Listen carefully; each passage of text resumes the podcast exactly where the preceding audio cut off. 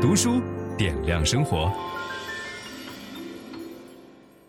各位好，今天我们的作者光临请到了一位大家最熟悉的陌生人。为什么这么说呢？李小萌老师是前央视的节目主持人，东方时空的著名主播。作为陌生人呢，他是一个作者哈。李小萌写了本新书，叫做《你好，小孩儿》。我先说说我读这本书的感受哈。我觉得你给中国的这个家庭教育描绘了一个同心圆，啊，就是要对孩子友好，然后怎么做一个友好的妈妈，怎么做一个友好的爸爸，怎么做一个友好的家庭，怎么做一个友好的学校啊，然后一个社会，这个让我觉得特别重要，因为过去西方有一句话讲叫做 "It takes a whole village"，就是这需要全村的举全村之力才能够教育好一个孩子，所以迫不及待的把你请到这个我们作者光临来哈。跟大家讲讲你是怎么构思这件事情的？为什么要提出来叫做儿童友好与合作养育？我觉得其实一个孩子的长大，呃，一般我们会觉得是一家的事儿，或者一对爸爸妈妈的事儿。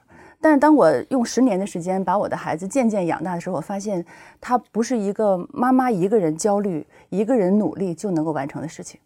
呃，而且他特别需要就是你有两个视角来看待养育这件事儿，一个就是你要真正去。观察和体谅孩子在每一个不同的成长阶段的特点呐、心理心智模式，但还有一个角度特别重要，就是你能不能观察自己。呃，你的成长历程带给你的思维的习惯，某些心理暗示都会作用在每一个你跟孩子相处的瞬间当中。那么，当妈妈已经已经能够比较好的去面对这个过程的时候，如果周围的系统不能给到他一个相应的支持的话，他会更加的辛苦和和和和劳累吧。呃，不是有一个公式叫做中国的家庭模式，叫做呃缺位的爸爸加上焦虑的妈妈等于失控的孩子。嗯，我觉得这个公式你想起来还真是有道理的。很多爸爸虽然在家里边生活。但是好像总是在睡着了以后才回家，然后早上起来消失了，这样啊？你不是这样的爸爸，我天天在家待着。你是到位的爸爸。对，我在家待的时间比较长。嗯，所以嗯，爸爸妈妈的合作，然后现在因为和姥姥姥爷或者奶奶爷爷在一起生活，这个隔辈人之间的合作。那么当孩子从家庭逐渐走向广阔的社会，幼儿园和学校学校呢，就像是一个呃中转站一样。这个之间家校的合作，到包括孩子走向社会，他在每一个陌生的环境，公共汽车上、博物馆里、电影院里，他是都在感知这个社会是如何给他一个态度的。那么他将来又如何反射一个态度给到别人，给到这个社会空间，都是互相有关联的。嗯，呃，我记得你印象很深的就是这里边，你有一次带自己的孩子去纽约，嗯，逛博物馆的时候，是，呃，那时候孩子多大？啊，大概四五岁吧，四五岁的时候，嗯，然后上公交车，这李小萌老师找不着零钱了，对，在那儿翻翻翻翻，然后人那个司机说：“你上来吧，啊，就不要再交钱了。”他就有这个权利哈。然后当时还是蛮吃惊的，因为他是要呃放零钱，拿一个车票就上去。对，我当时带孩子，然后背着一个，就今天背那双肩背包。嗯。在车的那个门那儿堵在那儿去翻钱，翻不出零钱。然后那个司机是一个呃黑人，他就说：“你上来吧，你坐在这儿。”我就一路上忐忑，因为咱们觉得如果不交钱会被人拒绝上车，一直在翻也翻不到钱。后来找到一个二十块钱的纸币，下车前我说：“对不起，我只有这个。”他说：“你拿着吧。”我说：“那谢谢你。”然后等一下，咵又打出一张票，说回程的时候这个你用，这是今天的礼物。对。我当时想，哦，一个司机他可以有这样一个权利，至少是哈，然后他有这样一个心力。可是最近我有一个感受，我发现我带孩子在，嗯、呃，就是大悦城，朝阳大悦城的那个电影院的时候，我也感受到同样的一种反馈。我女儿呢想去看一个就是非常孩子气的动画片，然后我就跟她商量，我说妈妈在外面有工作，找一个茶馆看书，电影散场我之前在门口等你行不行？对。他同意了，我说这小孩还挺大胆的，然后我就把他送到这个检票口的地方，他就进去了。然后那检票员戴着个口罩，是个男孩，就很困惑的看着我怎么不往前走。对，他说您呢？我说他单独去，他就一瞬间停了一下，他说。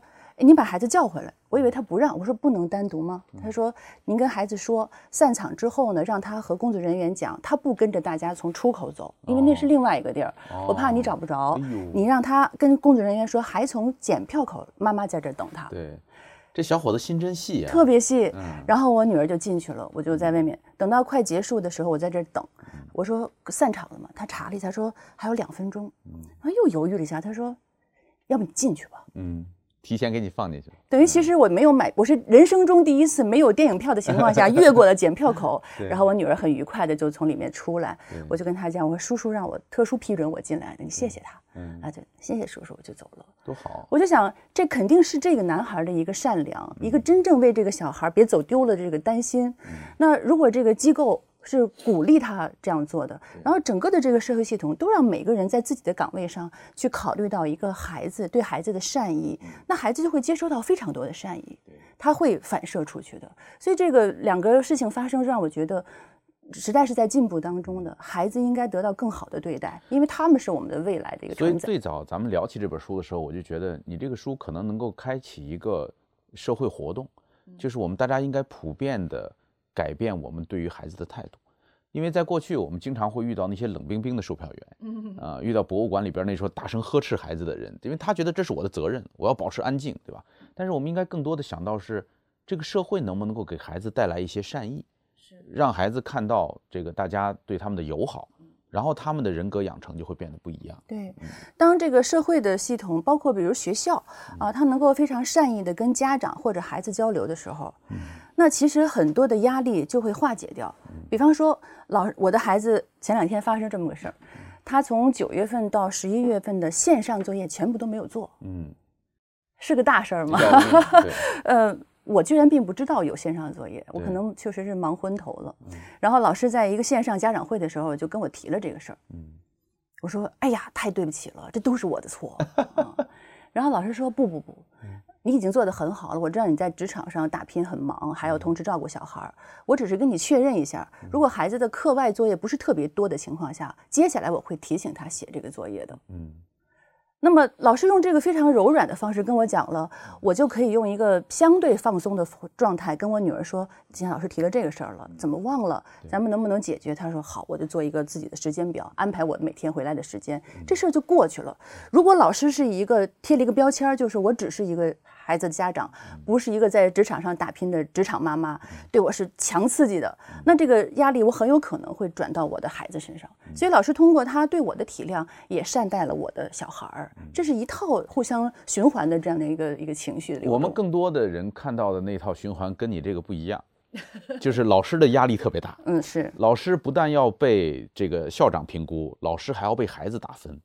然后老师把这个巨大的压力发泄在孩子身上。是。孩子如果做不到呢，老师再去找家长，甚至有的老师在家长群里边吼家长，嗯，啊，就就导致前一段时间有那个家长愤然退退群的这个事件，是。然后家长呢处理不好这种复杂的情绪，嗯，又把它给到孩子身上。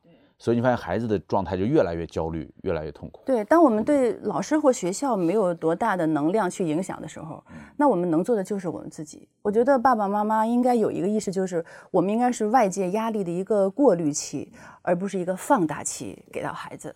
对，而且我们讲了那么多关于脑科学的书，你会发现，呃，很多家长不理解，说为什么你要让孩子放松？分享知识是一种美德。当我们每一个人都在不断地分享知识给这个社会的时候，我们这个社会将会变得越来越好。所以，如果您喜欢这本书的内容，把它分享到您的朋友圈当中，或者给到您指定的某一个人都可以。您关心谁，就把知识分享给他。谢谢。本音档是由樊登读书小草远志提供。解锁本书精华解读全集，请搜寻 triple w 打 d u s h u 打 com 打 t w。